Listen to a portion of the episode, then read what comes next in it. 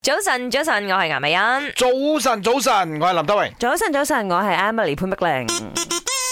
今日係十月三十號，十月三十號啊，咁啊，仲有兩日兩日啦，各位觀眾，我哋已經係會去到二零二三年噶啦，嗯，其實我哋而家好驚，我我有好多人問我， 誒，你點樣過啊？呢兩日吓，我我啲工作量排到，我都唔知自己點樣過呢兩日啊。 但係聽日我有時間去玩喎。妖幾開心嗯啊哦聽晚我有時間靠你馬搭。六甲旅行啊嘛，係啊係啊啊哎呀，林，生你嗰啲你做咩？你講，嗯你你搞咩？我咪做嘢咯做工咯唔。係，等嗯先，先講翻我哋今日嘅題先。 OK，OK，OK 我哋今日嘅題咧係用一個字形容此時此刻嘅心情，啊因為係有啲忐忑嘅，就話兩日後就係明年啦嗯咁樣咧。咁你有咩嗰個嗰個 feeling 係點樣 咧？呢個 moment，如如果你而家要我形容啦，嗯，驚，點驚解啊？因為我又仲有好多嘢未做晒，哦，真嗯係嘅。驚過年前個都過未必年啊搞得掂嗯嚟得太快啦，即係我講緊農曆年啦，因為你一踏入咗呢一個所謂嘅陽曆年咧，去到農曆年就得翻三個禮拜嘅啫啱，好驚好啊多！禮又未送咁咧。我仲有千幾樣嘢未做啊！啊緊張，我個心態同你哋有少少唔同喎。哦你咧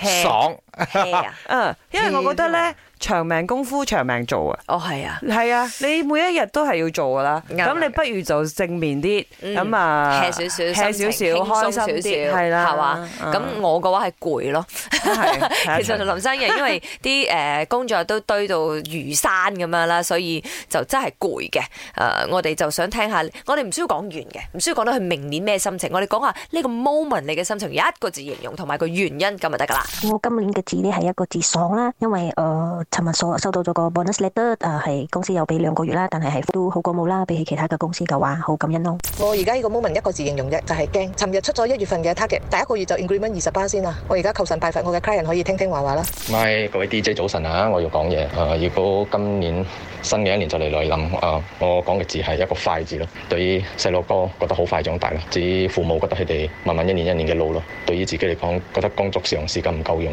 唔係就工作上啦，總之任何嘢都覺得時間唔夠用，所以覺得所有嘅嘢都行路好快，所以我就係呢個字形容咯，快。就是此刻的心情，一个字形容啊，忙，迷茫的忙，因为真的不知道接下来的工作去向会在哪，会上还是下，还是保持中间呢？